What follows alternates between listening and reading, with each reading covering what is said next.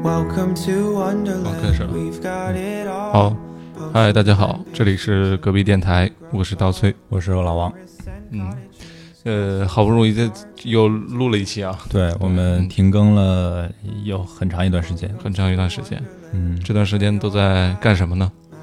呃，也没有忙什么具体的事儿吧，但是做了很多关于人生的思考。嗯工作的烦恼。 嗯，对，所以我们这期呃算是简单聊聊吧，我们对近期的这个内心的历程。对，我刚跟老王其实也沟通了很长时间，我们这期的主题嗯，是奔着上首页去的。上来就要说这么功 利吗？对，呃，因因为怎么说呢，我们也想出一期好节目嘛，哎，对，呃，但我们想了很长时间，其实也没有得出一个非常具体的一个结论，就这期到底聊的是个什么东西嗯，啊？我们见面聊的更多的是一种，更多是感性的上的一些情绪上的一些东西，而不是理性的考虑这一期节目的框架呀、那应该怎么设计啊？对，其实我们，我觉得我们已经。越来越习惯这样的模式，我们见面之后聊的越来越多的，不是去像工作一样去准备，而是就是嗯聊聊最近彼此的一些心里想的东西。对，嗯，因为如其实聊具体的，我刚刚看那个，我们翻了一下之前的节目的评论，嗯，还有人说我们节目没有什么信息量之类的，耿耿于怀啊。 但说实话，确实是这样的。哎，就没有，对， 爱咋咋地，就没有。呃我觉得没有信息量这件事情呢，是一个很客观现实嗯。但我们是有能力去做有信息量的东西的，只不过我们不愿意调动这个 精力去做这件事情了。我觉得会，呃，做起来比较累，可能让我们绝大多数的听众听起来也会比较累。嗯，嗯，所以我们想简单聊聊吧，我们最近发生的一些事情跟思考。对，嗯、我觉得我我最近一直都在忙工作嘛，然后下半年也比较忙。呃，老王是之前一段时间特别忙，对我七月、八月两个月都很忙，然后九月稍微好了一点，对，然后就开始胡思乱想了嘛。是人不能闲下来。呃，恰逢我们台的那个魏魏同学也是身体不太好，嗯一直在住院，嗯嗯、所以他可能也过得也不是很不如意，嗯很如意，对。然后马乐的工作也很忙，所以我们好像都进入到了一个事业的上升期。这么说，魏魏好像不太公平。啊就算他是 吧。 对他也是啊，哎，但毕竟我我台的那个，呃，也是水涨船高，他的股份也不 少，事业上升期。对，所以我我感觉好像缺少了一些时间去思考一些，呃，对人生啊比较重要的一些问题吧。嗯嗯，呃，最近我爸也到这个杭州来看我嘛，呃是看你还是看你的房子啊？呃，对，都有。呃，其实最重要的一个工作就是去房子里面，嗯因为房子买了一年了嘛，我那个还是毛坯的一个状态， 嗯想要把这个装修提上日程。嗯、我我就因为这个事儿跟他聊了很长时间，就觉得很多想法跟我其实是不太一致的。嗯、我觉得我其实现在算不算是有想法的一个状态，而是停滞的一个状态，对自己的生活是没有太多的计划，嗯也没有打算去做这样子的计划。啊，你是这样。呃，其实我嗯，就呃，我刚开始跟你接触的时候，我一直觉得是你是一个很有计划的人。呃，我其实没有什么，我可能今年吧，嗯尤其是去年我们不是经历过一段特别忙碌的时间对嘛，对，那段时间结束之后，我就给自己下了一个目标，说二零二一年我给自己的命题就是要放过自己，别整那么多活儿。对，别整那么多活儿，让自己轻松一点。其实也没有感到多轻松，嗯反而陷入了一种相对比较停滞的状态之后，你会发现，当有一个人作为一种闯入者的身份到你的生活里面，给你去做各种各样的决定，嗯他的出发点是觉得你没有在做任何决定，你的生活不应该是这个样子，所以他过来给你做了一个决定。这个时候你，我会觉得你的生活会因此而被打乱，你不得去不得不去接受他给你做了这个计划之后，接下来的一系列的工作。嗯嗯，嗯，所以你说我具体点儿吧，什么决定啊？做了？就比方说他给我的呃决定就是做装修了，嗯啊，然后接下来我要去做这个装修的各种各样的对接啊，操装心。修不是挺好的吗？换新房了，嗯嗯，但我我觉得这个不是我现在想做的一件事情，嗯，或者说我知道这件事情我未来一定会做，对啊，但我不想有一个人过来给我做这样的决定，哦来操心我什么时候开始。哦，嗯，对，而是让这件事情自然发生，我觉得是更好的。不会自然发生，自然而然的就长出一电视来。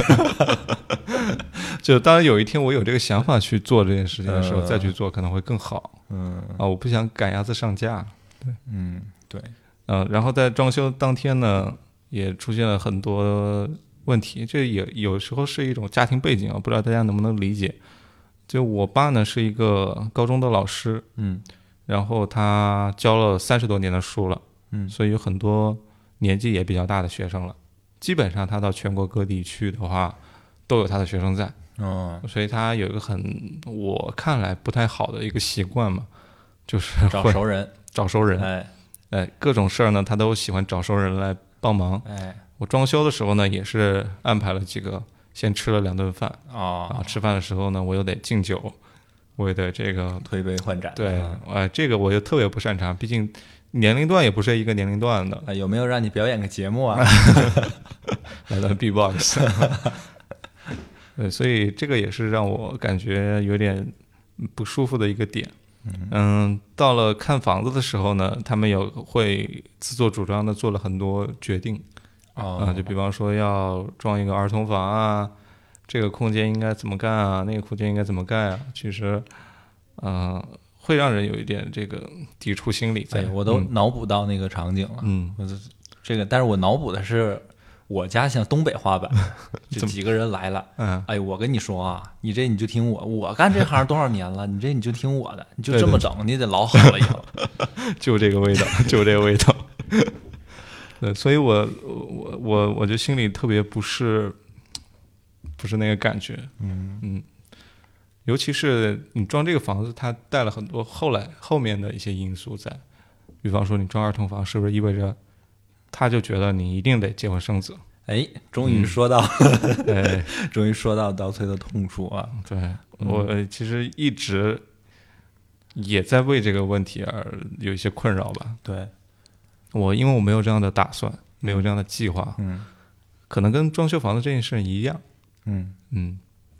我就是暂时没有这个计划，我也不确定我未来会不会有这样子的计划嗯，啊，至少暂时没有。那你不能强硬的说你现在就得干这个事儿，考虑起来了，嗯呃，在我听下来啊，其实我觉得，就可能装修事儿是没有那么大，装修是一个表面，对，但是装修背后的才是真正，目的，哎，一个是木业，也而且也是真正引起你困扰的原因。嗯，嗯，对，这是我当下的一种生活状态啊，嗯而且。呃，我我最近虽然忙也很忙，晚上回家的时候经常还是熬夜到一两点，嗯熬夜在干嘛呢？我就坐在客厅里，呃，看看手机或者玩玩游戏，嗯，进入到一个相对比较贤虚者模式。虚无的一个时间。哎，你这个概括也 对，嗯，闲者时间。嗯就那段时间呢，我什么事都不不干，但是我也觉得很自在。嗯呃，有段时间我就去看了那个，重新看了一遍《笑傲江湖》啊、哦，那个电视剧。嗯我之前看的时候没什么太多感触，就觉得这个电视剧剧情挺好的。嗯挺有意思的。但后来看的时候，我就突然发现一个共性，就里面的人物他的这个设定啊，都相对比较的纯粹，坏人的坏的很纯粹，嗯嗯好人好的很纯粹，兄弟情很纯粹，爱情很纯粹，就一切都是非常纯粹的存在。要么我就是爱你，要么我就是恨你。对他们不会有太多的复杂的因素扰乱他的计划。对，就不会说我要爱你， 又强迫你生孩子这种事。对对对对，或者说今天我我准备去当这个武林盟主的路上，突然，呃，那个市民中心给我发了一个短信，你的公积金没交， 你得回去交公积金，嗯不太会出现这种情况。对那我就联想到这种绝对的纯粹的环境当中，跟我现在现在的这个环境嗯出现了强烈的反差，所以我觉得这个可能也是造成不开心的一个非常主要的一个来源。嗯你可能在我现在的心中还在羡慕那些所谓的侠肝义胆，哎，或者是爱恨情仇，就是爱憎分明对，啊、这种状态啊、但但你发现自己已经成为不了那样的人了，对，嗯哎，我在今年年初的时候啊，我把今年我把我自己的微博的签名改成了“做一个酷一点的人嗯”，就是我，我就觉得我自己是一个很多事都考虑的很多，然后就犹犹豫豫，就就很烦，我自己很烦我这这自己这样的性格，嗯，然后我就想让自己啊，杀就伐果断，哎，杀伐果断一点嗯，啊，爱恨分明一点，对，然后做一些事的时候也不要太多的去顾及一些。别人的可感能受，会有，也可能没有的后果，对，嗯以及别人的感受，嗯，在乎他们干嘛呢？然后去做这些事，然后今年也做了几件这样的事吧，就做了一些这样的决定，可能嗯不那不那么多思考，或者我就这样干了，老子就这样了，嗯这样比的如说一些呢，，呃，比如说，哎算了，这不敢说， 没有，比如说， 然后做了这样一件一些事之后，嗯我我得到两个结论，嗯第一是有些事即使我做了，也不代表说我真的就不会去想了，我还是会想。对就做完了之后，我也还会思考。嗯然后第二就是，真的酷的人不会把自己的签名改成做的酷一点的人。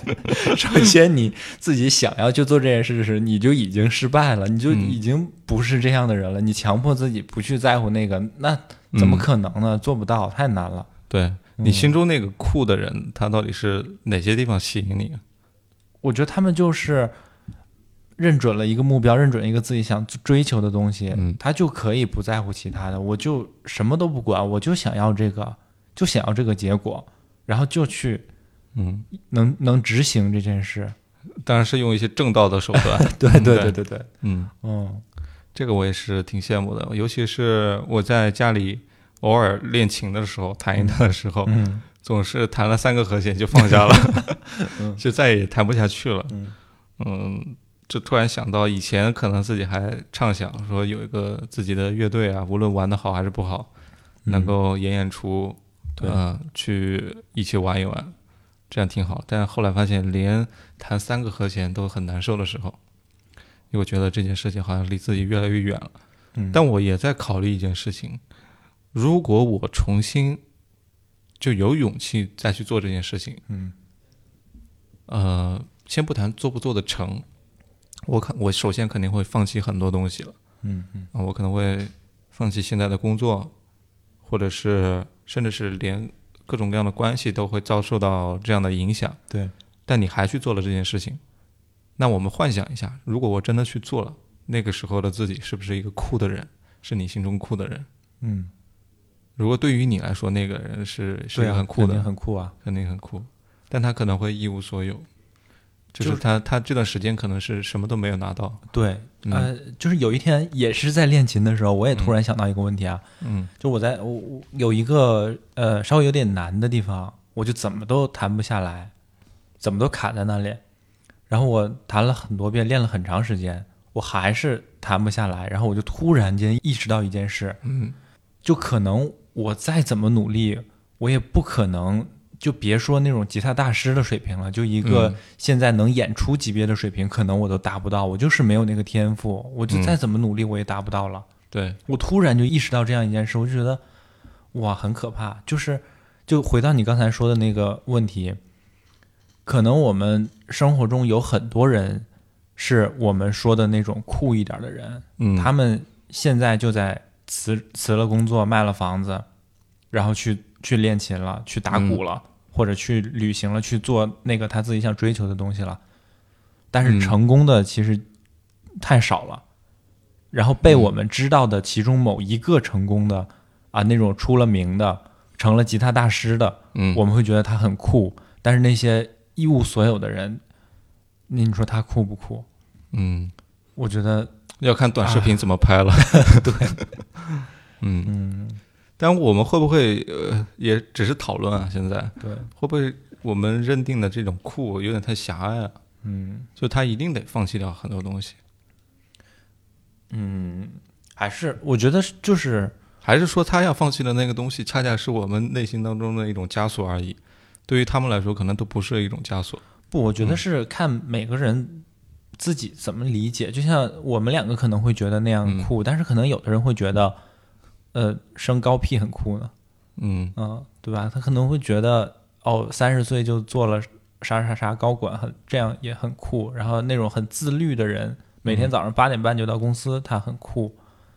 可能每个人的理解会不一样吧。嗯但是为什么我们就偏想要那种 嗯，不符合主旋律的哭？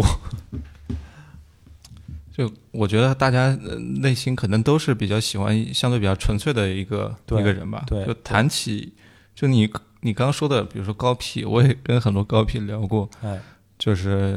嗯、呃你们心中比较羡慕的人、生活或者什么样的状态，哎，我也很好奇，他啊们，其实我觉得答案都是差不多的嗯啊、比如说我们谈谈及到某个武侠的角色，嗯谈及到某个可能离我们很远的一一些角色，甚至是一些歌星啊、明星啊等等，这样他们也会羡慕这样子的生活，嗯，因为可能对于我们来说最难的一件事情就是，呃，很难抵抵御自己的那个意志力，大多都是不对坚定的。对，我想要去拿到那个东西，但我没有付出的一个决心，嗯但我看到别人有这样子的能力，以及这样子的意志力去做这件事情的时候，就觉得，哦，他太厉害了。嗯，就即便他达到的那个程度，比如说他他的吉他也就是普普通通，嗯达不到吉他大师，但是他也是能上台演出了，我也觉得他很厉害了。嗯对，他至少因此付出了很多他的努力，嗯但自己是做不到的。嗯呃，聊了很多酷和不酷的事啊。对回到我们刚才，其实我们本来今天想聊的一个话题，就是对比这两种，你觉得哪种是更成熟的？所以，如果聊成熟的话，我、嗯我们可以先反问一下，什么样子叫不成熟？哎，对，嗯，你有遇到过一些不成熟的自己也好，或者别人的一些状态吗？让你留这个印象？我觉得，嗯，我在我的概念里，不成熟就是过早的做决定，嗯就是得到的信息完全不足够你做出一个很好的决定的时候，你就已经决定了。这种就是在我看来不成熟。嗯，嗯，就可能很多是在工作的时候出现的。呃也也不只是工作吧，也包括生活上也是，就是太早的就给自己在自己的脑子里给这件事定性了。这种，啊，就比方说，我这辈子一定是不会结婚的。哎，对，就就说你这种人，其实不是，就是说，不管得出一个什么样的结论，我都不会对这个结论做什么评价，但是我会，就是如果说一定要让我评价这个人是不是成熟的话，我会看他怎么得到的这个结论，他是不是真的考虑到很多因素，是不是真的做了长远的打算。嗯嗯，就像你说你不想结婚生孩子这件事，我我就觉得你你你是一个成熟的决定啊。嗯，嗯，你觉得怎么样是不成熟？我觉得当有这个影响到别人的时候，你的这个决定影响到别人的时候，嗯而你没有朝着那个正确的决定方向去走，嗯，而逆向行之，可能是一个不成熟的决定。哦嗯嗯，因为我觉得，如果是你一个人生活的话，你嗯不影响任何人，你嗯做的任何决定只会影响到你自己，应该也不谈什么成熟不成熟。哦，我懂你的意思了。嗯就如果只有你自己的话，那就是你随心所欲就好了，想怎么样就怎么对样。对，对，确实，因为呃，就是所以你的成熟与不成熟是一看靠结果来来来衡量的，对吧？对对，嗯，或者是有没有影响到别人？对，对嗯，嗯。那你觉得自己现在成熟吗？或者说你什么时候才意识到自己在思考成熟不成熟这个问题？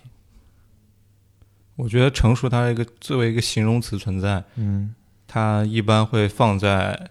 某个具体的事情上来做形容。嗯形容人的时候相对比较少，呃，形容事情的时候，就比方说你是否在做一个正确的决定。嗯成熟的决定。嗯就这个“成熟”这个词，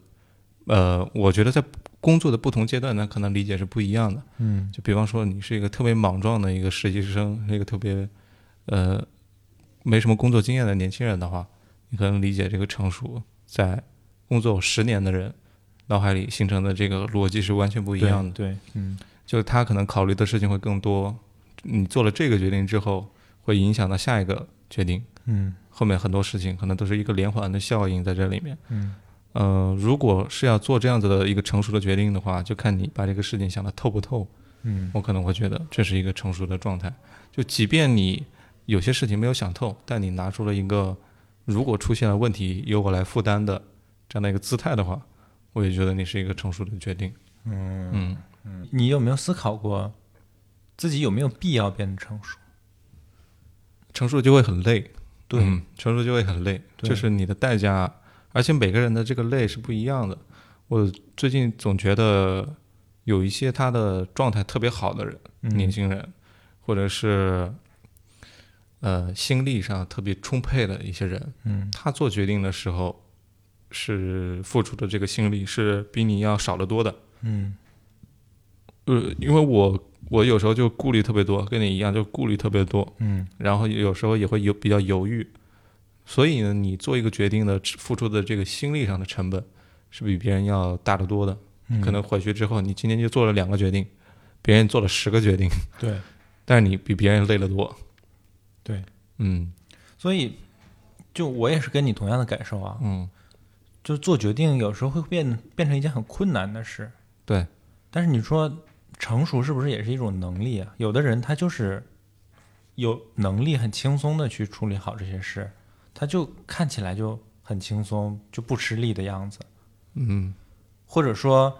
就我我最近在一直在很好奇的一件事，就是有很多我的想法、我的状态，我就不知道那些我看起来很厉害的人，他们是真的很厉害，还是只是他们可以表现的很厉害，其实他们也会挣扎，也会犹豫嗯啊、让我我就觉得啊、就像回到成熟和不成熟这件事来说，嗯我不知道我自己是不是要去学习像他们那样做。那我可能也可以外表上看起来像他们一样，嗯即使我晚上一整晚都没睡没睡着觉，在在犹豫这件事，啊第二天我还是跟我同事说啊，就这样做，我就决定了，就这样。对，出了事儿我担着。哎，，对，嗯，但是我不知道这样意义在哪里。对做给别人看， 别人看起来很成熟，嗯自己内心很疲惫。嗯，这个应该是一种常态吧。不过我觉得，呃，在我们真正不成熟的时候，嗯我们是不会去考虑自己是不是够成熟的。就比如说你在上大学的时候，你会考虑这件事吗？也当然也会啊，就就遇到人的时候啊才会考虑成熟不成熟。比如说你女朋友告诉你、这个事儿你做的不对，嗯，你是不是考虑哎呀是不是我太不成熟 了？哦，那倒啊也、对，但是我觉得啊，我在再早一点，可能高中或者刚上大学的时候，有一段时间就是社交牛逼症一样的存在，就是就没有考虑过自己是不是成熟，哎，就觉得我就是对，我就牛逼。 对，这这也是我也经历过这样的一段时间。呃，一段一段不堪不堪回首的岁月，对，嗯、但是这个我也觉得也挺好的，嗯，你只有经历过这个这个这段过程，我觉得是应该是一个必经的一个过程吧，嗯，应该大 家应该大家都有，啊不会有人没有过吧？可能有人没有， 嗯，那是他们不完整， 对他们不完整， 嗯对。那你现在有没有认清？就是说，这也不能叫认清吧，嗯，你是不是愿意接受自己的比较普通？我觉得，我觉得这件事不应该用愿意和不愿意嗯，来来来来形容，那应该怎么？就是你有没有已经被迫接受？只有已经和没已经。或者有没有意识到是吗？那社交牛逼症之后就意识到了。自己是普通的。对哎，我觉得普通这个事儿应该也是比较出来的。对就当时你没觉得自己很普通嘛？就哇，各方面都是对啊！非常自信。对，我我我我的人生大概是这样一个阶段。嗯在我很小的时候，因为很小的时候，你身边只有你父母，嗯，他们都会跟你说你很聪明，你就真的觉得自己比别人很聪明。个子很高。哎，对对对对， 就大家大家所有人都告诉你你很聪明，你比别人聪明，你就真的会觉得你你就是这样啊，就会把嗯这个当成是真的。对，然后再过了一段时间，我再稍微大一点之后，有段时间我觉得我好像没有那么厉害，嗯，就我 要可能要很吃力、很吃力、很吃力，才能比别人做的好那么一点点，甚至是也不不不比别人好。对，这时候我就觉得，我就是那个伤 仲永那主角儿，就我没我这天赋都被没好嗯好开、开发出来。对，然后又过了一段时间，我才意识到我他妈有个屁的天赋啊， 根本就没有天赋，就是一个普通人。嗯，就尤其是在打篮球的时候，你本来觉得初中已经雄霸天下 了，到了高中，突然有一天来了一个什么，来了一个流川枫，然后就给你打趴下了。哎嗯，这是这个我也经历过，嗯，但有的时候会觉得，呃，你在这个领域我可能是普通的，嗯但我是不是有机会在其他领域还是很牛逼的呢？然后换个领域发现还是不是。行， 还是不行，嗯，嗯。那你你是什么时候就是发现自己普通的？嗯，普通还挺早，上高中就发 现，较早发现，较早接受了。啊较早觉醒了对啊！这这个被称为人类的普 通觉醒。对，所以我也不存在那个什么杨笠所说 的，嗯，普信男的这个状态。嗯我我是之前一直也是从我爸身上观察到的。嗯我妈总说，她说，呃比方说家里有什么做卫生很很难，有些卫生很很困难的啊，嗯呃，有些菜很复杂的。嗯然后我爸总会说，这个只要我做，我这个我只要花点时间，做的绝对比这好吃。哦，嗯，就是呃普那通挺挺对， 挺普信。 但是之前没有意识到。嗯你后来我我可能也是受此影响吧，在嗯某些行为上也会出现这样子的幻想，哦，可能没有对别人说过，但是自己我觉得这个工作我要是花点时间，我肯定肯定行。嗯但是自己一直没做， 知道吗？所以有时候也会觉得啊，这种普信的状态还是偶尔会出现的，就像一种小小病，嗯，但是它不不大的病，就一直会在你身上荨麻疹，偶尔会出来，然后对让自己发现一下，一直在校校准自己的这个状态吧。嗯嗯。嗯哎，你说这个词我很好，校准自己的状态。嗯，哎，我觉得大部分的不快乐都来自于。呃，你所处的现实跟你理想当中的差距，嗯比较大。嗯，嗯哎，你说到这个，我高中不是啊不是高中，我大学的时候嗯有一天跟一个已经毕业的学长，已经毕业好几年的学长，所以就比我们大很多嘛，嗯喝酒，喝多了，喝多了回去后半夜回去之后，发了一条微博。呃，怎么说了？原文我有点记不清了，大概有这样两句，就是什么，呃，一个与理想无关的人生和与人生无关的理想嗯，哎，这样两句。然后当时跟我一起喝酒那个大很多的学长，看了评论之了后，哎，没有，然后觉得写的特别好，然后还把这两句也抄过去，也发了个微博，说嗯刚跟一个学弟喝完酒，还发了这样一个微博啊。 嗯呃，当时我现在回想这状态啊，我当时可能是那种呃，人啊生得意须尽欢。不是为赋新词强作愁。你说嗯一大学生有什么好愁的？现在想想。嗯当时我根本就没有那么深的，但是我觉得可能，因为我现在年纪可能跟他当时差不多了，所以可嗯能他当时的感悟是和我现在的感悟是一样的。嗯，理解不太一样。对，理解不太一样。就像你刚才说的，在嗯不断的去校正自己的，嗯，前两天跟我一个比我年纪大一点的同事在一块吃饭，他也问我，他说你的职业上的规划的有没有很清晰的一个规划？嗯你最想做的事情是什么事情？嗯比如说，在你现在整个大部门当中，你最想做的是什么？或者说，你有没有特别擅长的一个板块，能够去哪个业务当中去发挥？嗯啊、我当时想了一想，我我觉得好像没有，自己想不到，想不出来这件事情。他说：“你五年之后，你有没有一个特别明确的一个生活状态？你理想当中的，比如说他的生活状态就是，呃，他当时幻想自己在三十五岁之前有一个大别墅，嗯呃，结婚了，有个小孩儿，然后呃，收入也很可观，然后有一辆就是比较好的车，嗯可能就是他这个很具体了，就就这个理想是相对比较具体的，但我连这个也没有想过。就我可能未来五年之后我的那个生活状态，我也没有想过。嗯，我也没想过，所以但回是回答这个问题，我感觉我特别吃力。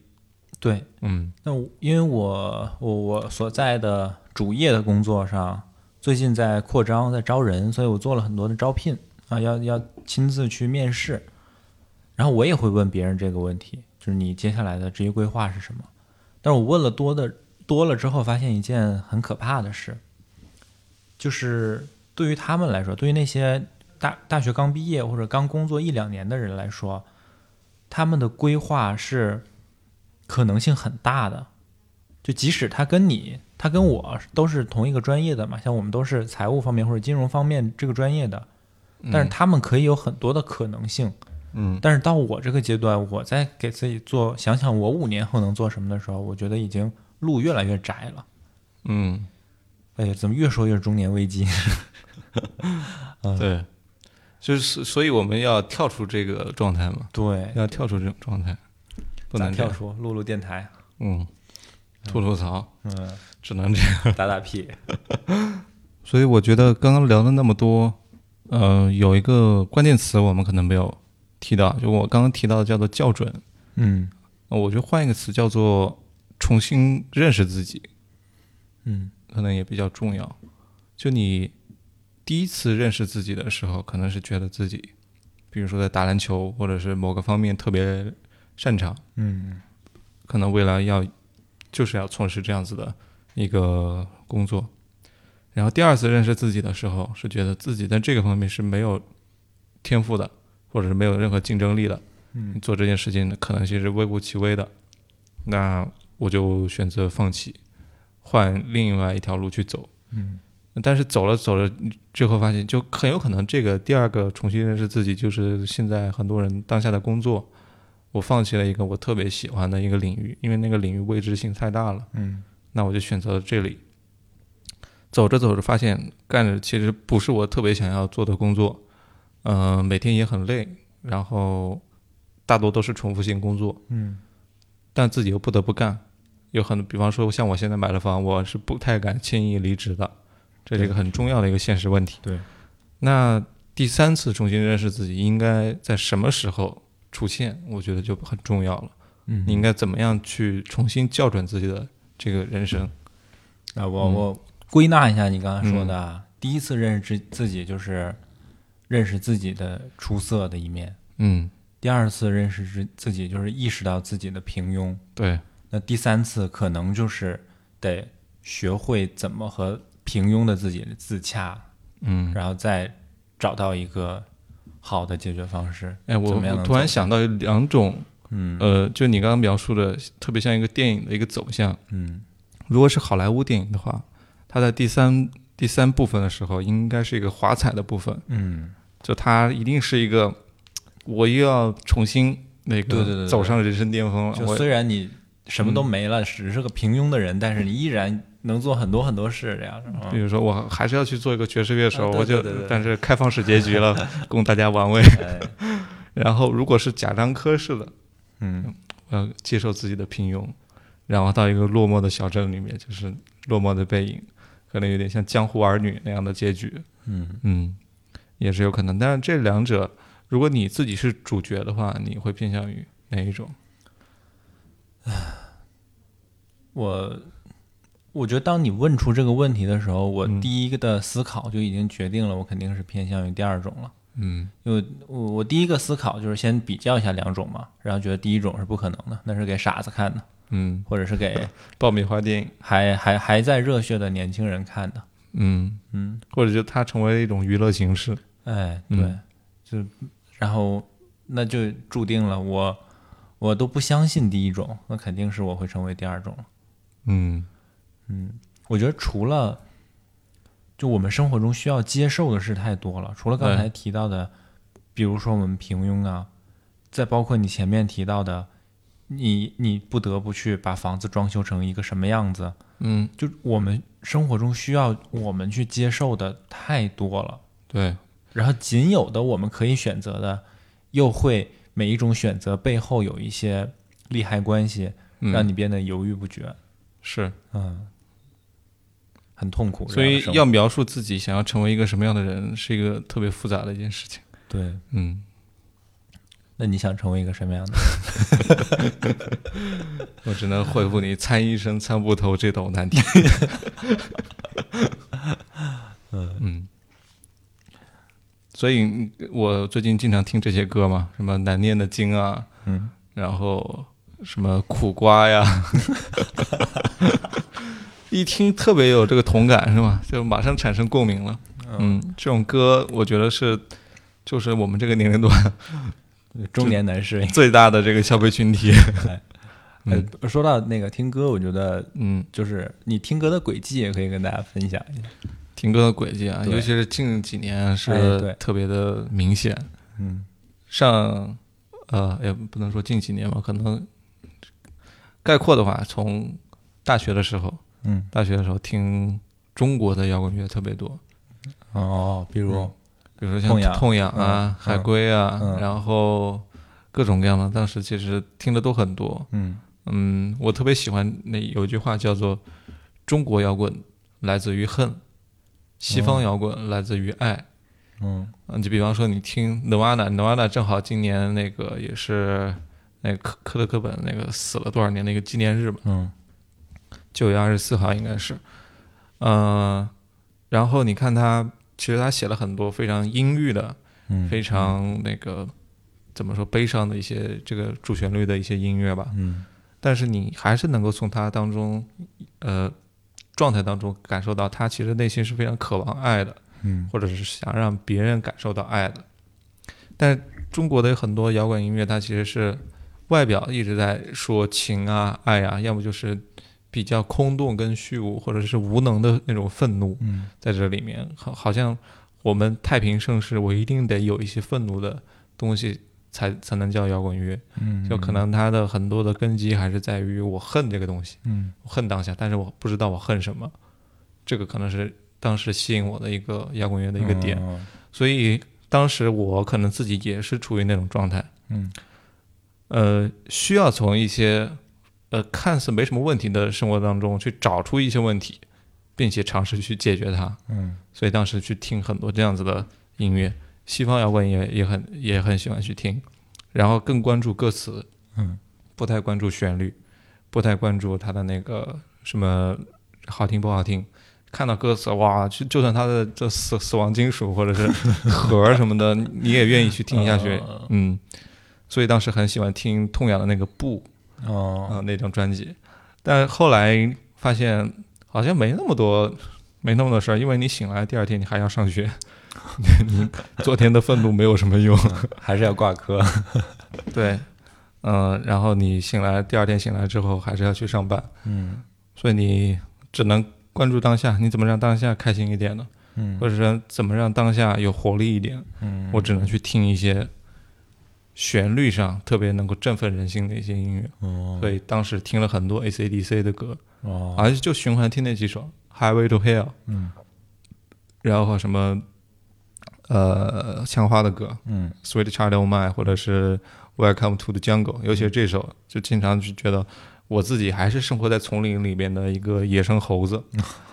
呃，我只不过在这个钢铁丛林里面偶尔来逛一逛而已。嗯我最终的归宿还是要回到一个相对比较狂野的世界里的。哇嗯，但其实你会发现，你一旦进入到这个世界里面，你已经被归顺成了一个人了，嗯你已经没有办法，你只能听这样的音乐来唤起自己一点点兽性了。所以那个时候还在听这样的音乐，我记得好像是全年的网易云的歌单里面，这首歌应该是循环次数最多的一首。嗯再到后面再去听的话，你已经接受这种丛林状态了，嗯所以你会发现 City Pop 在当下特别火，《落日飞车》啊，或者是、嗯呃告五人啊，或者是类似的这样子对的，呃，比较 city pop 的一些音乐，或者日本的那些 city pop 音乐嗯就特别火。对你会发现它的是一种都市浪漫，或者是让你享受在都市当中的一些生活更便利了。嗯你会，你因为你已经习惯都市的生活状态了，你已经回不到过往的那个丛林丛林法则了。嗯所以我也开始听这样子的音乐，或者是听 disco 啊。嗯虽然它是很复古的东西，但是放到了现代，它也无比的契合。成为了现在的流行方式。对对，然后 funky 的音乐也是啊，funky 的音乐其实它也是很早的黑人音乐，但是你又放到了现在，你会觉得，尤其是你现在去看 funky 的那些 live house 的专场，下面扭动的那些人都是，都是第二天要上班的，上班很累的，嗯九九的那些都市白领，嗯然后但凡那些现在工作在底层的、基层的，比如说出租车司机、网约车司机，也有很多年轻人啊，他们是不会来这里了。嗯，他们也不会听这样的音乐的，他们听的都是一些非常的让他打起万分精神的音乐，嗯车上的那些音车载音乐。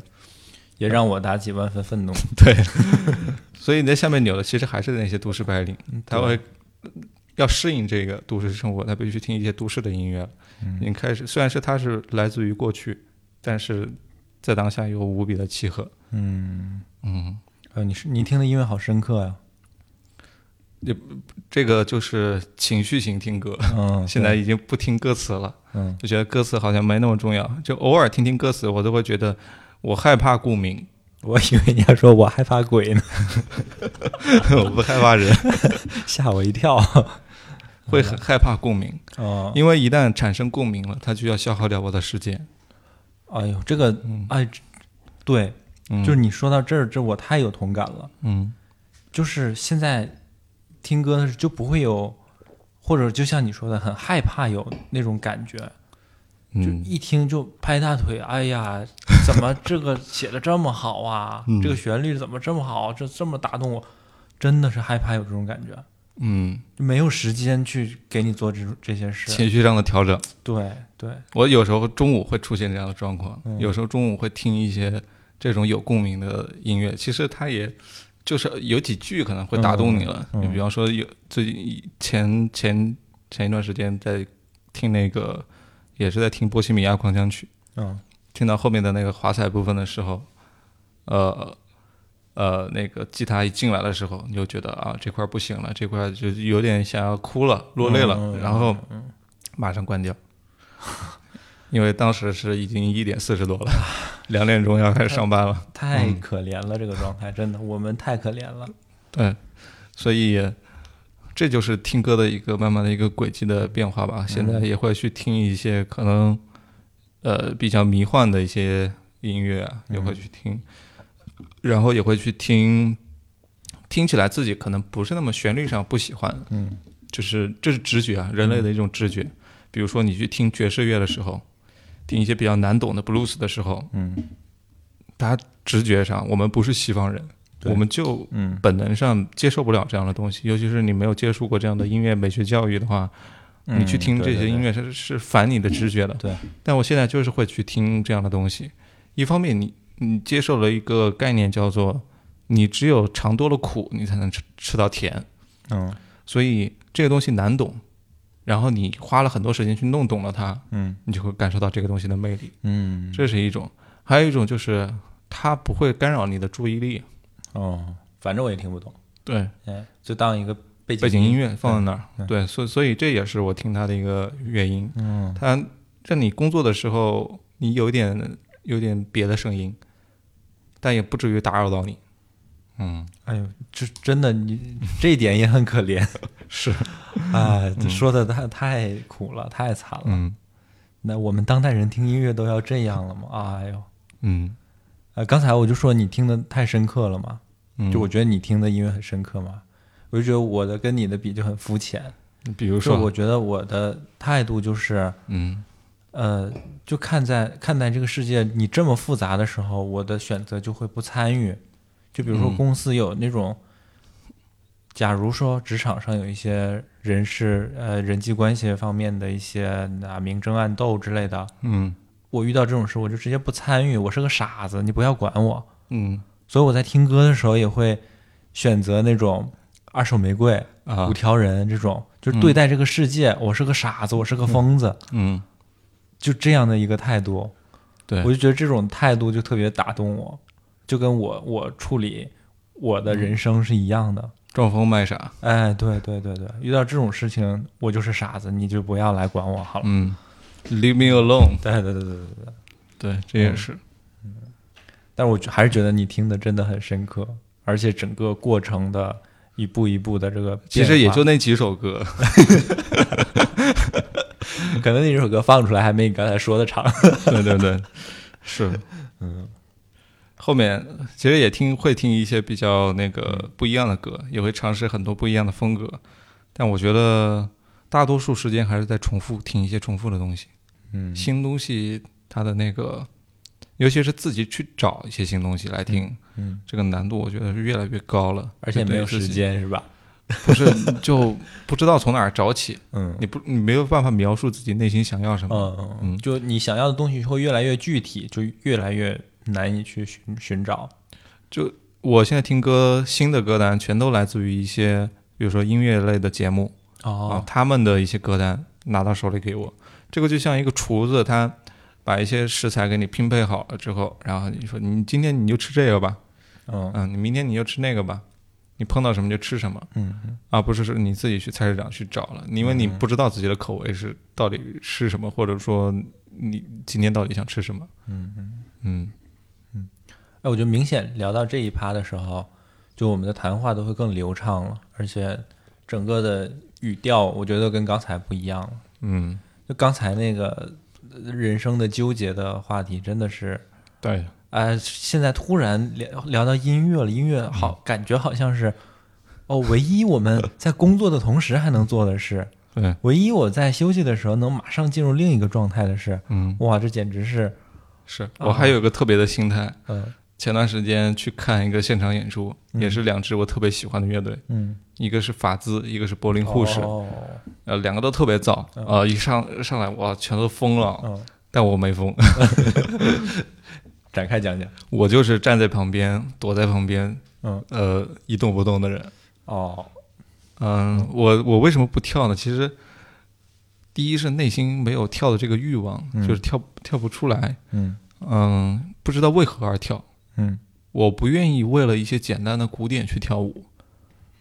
嗯，一个也就是可能因为我设了这样的一个设定在我身上之后，所以我看其他在那跳舞跳舞的人，就是蹦蹦哒哒的人，嗯或者是跳水的人，我都有点想远离他们。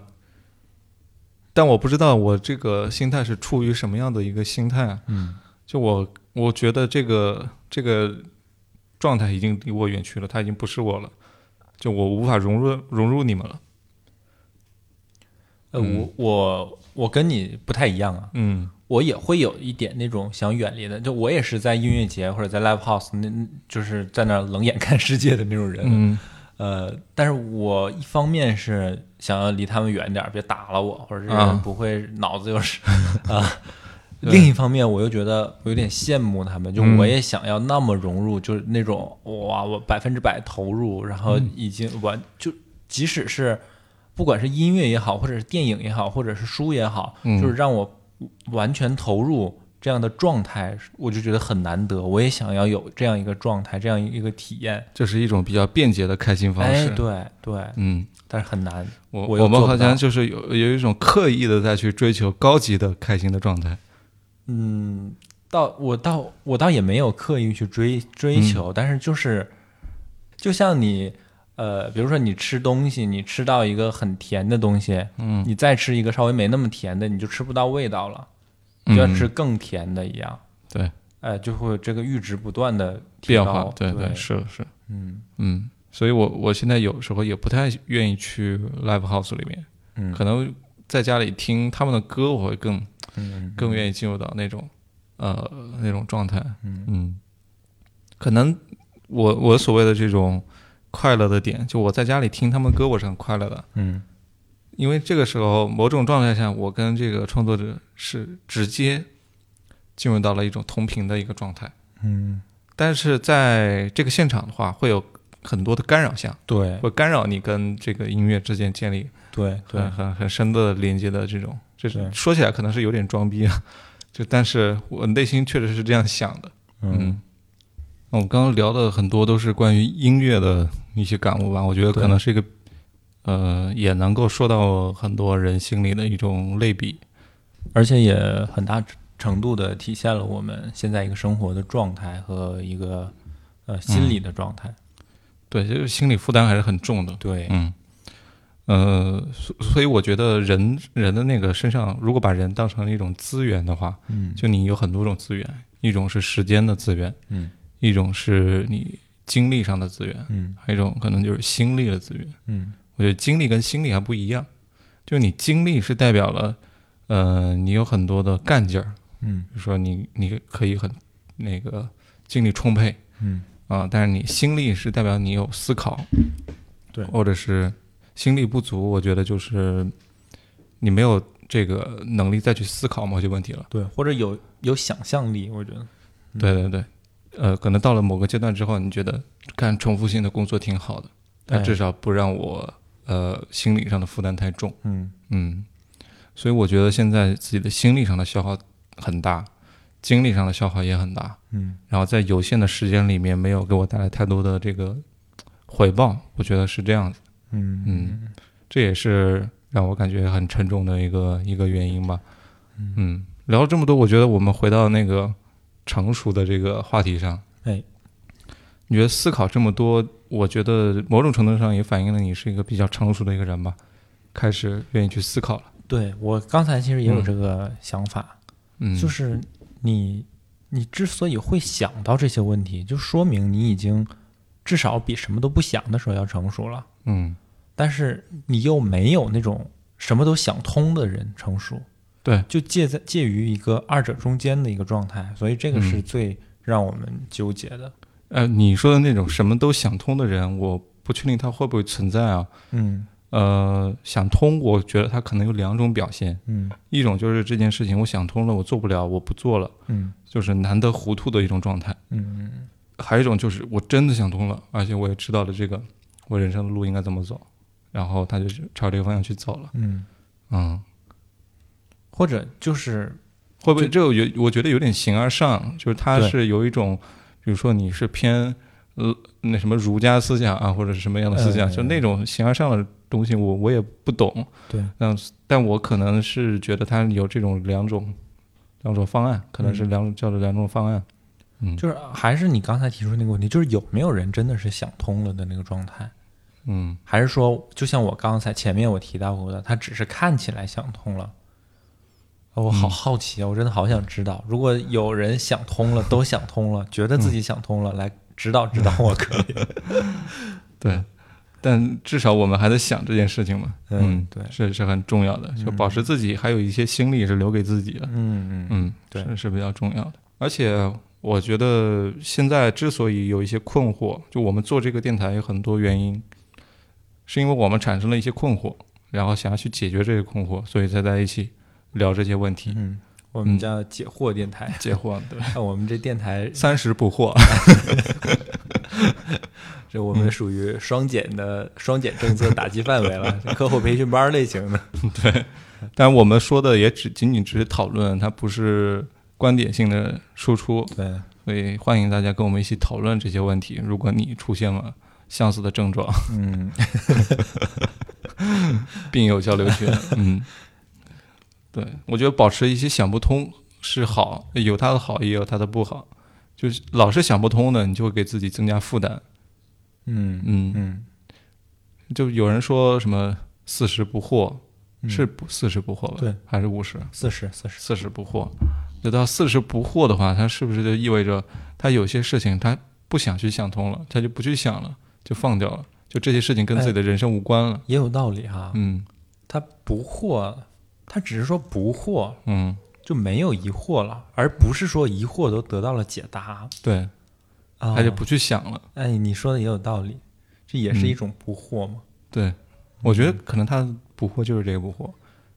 嗯，因为人生中的太多难题他解决不了，他难念的经。难念的经，参一生参不透，这斗难抬。 嗯，很很有道理，很有道理。嗯，我觉得是这个样子。那那我们可以现在就不惑呀，我现在就不想了。那是太早了点儿。 嗯，嗯我觉得他可能啊，就古人的智慧是不是这样子的？他二十岁、三十岁这个时间，包括你的精力是最充足的时候，嗯你有很多时间去想各种各样的问题，嗯包括你到四十岁之前，你这二十年的时间，你都有各种各样的事呃机会嗯呃去尝试，然后去去去解答，尝试解答各种各样的难题。 嗯但到了可能到四十岁那个时候，会出现一种状态，就是你必须得舍弃一些难题了，你不能老放放到这些难题上花时间，那些简单的题目你得去做一做了。哦嗯，啊，你我觉得你说的好有道理。突然人生哲理了。对，嗯就不是把他们所有的问题都想通了，而是说、至少我想通一件事，就是哪些我不要再去想了。对，嗯，对哇，你点亮了我人生的明灯。 灯塔又是 make 王浩 great again。我天，对，差不多是这个意思吧。那这二十年时间，我相信听我们节目的大多数也是在这个年龄段的。对，嗯，你们有什么样的疑惑，也欢迎跟我们交流，加入到我们的听众群里来。哎，哎，我们听众群怎么加 呢？就是我们每期节目有一个传统，就是谁先问出怎么加这句话，哎，就要有其他人来回答。 对，呃，想加入我们这个病友群的，可以在嗯微信上搜索“隔壁 FM”、啊，小写全拼“隔壁”后面加 “FM” 两个字母，然后来添加我们隔壁助手、隔壁大哥的微信，大哥会把你拉到我们的群里来哎，对，大哥也是一个善解人意，的小姑娘，对，容易帮你解决各种各样的难题的，对，这样的一个嗯难言之隐。难言之 隐、嗯欢迎大家这个加群交流嗯啊、，也欢迎在这期节目下面给我们留言，啊、留什么都可以，或者是留你对这期节目的感触，嗯或者留留你自己是怎么理解“四十不惑”啊？这太早 了吧？呃，理解一下你心中的成熟是怎样的。嗯那我们上线这期节目的，我们现在是九月底嗯录的这期节目，我们希望是在呃十月的初能够跟大家这个见面。嗯，那个时候呢，因为国庆嘛，我们这期也就普天同庆抽个奖，好吧？哎，好，嗯奖品我们先 这个待定， 想想啊，反正肯定是好东西。哎，我们从来没出过差东 西，嗯，出个好东西给大家，嗯啊、所以你就看我们的评论区的第一条，呃，看这个问题，你来留一留言，我们来选一个最佳答案，对，嗯，来送个奖品，好吧，那今天这期就聊到这里啊、我是稻翠，我是老王，啊，这里是隔壁电台，大家拜拜。拜拜。 at least I've got memories for when morning comes. Now that I must leave with a heavy heart, oh, wonderland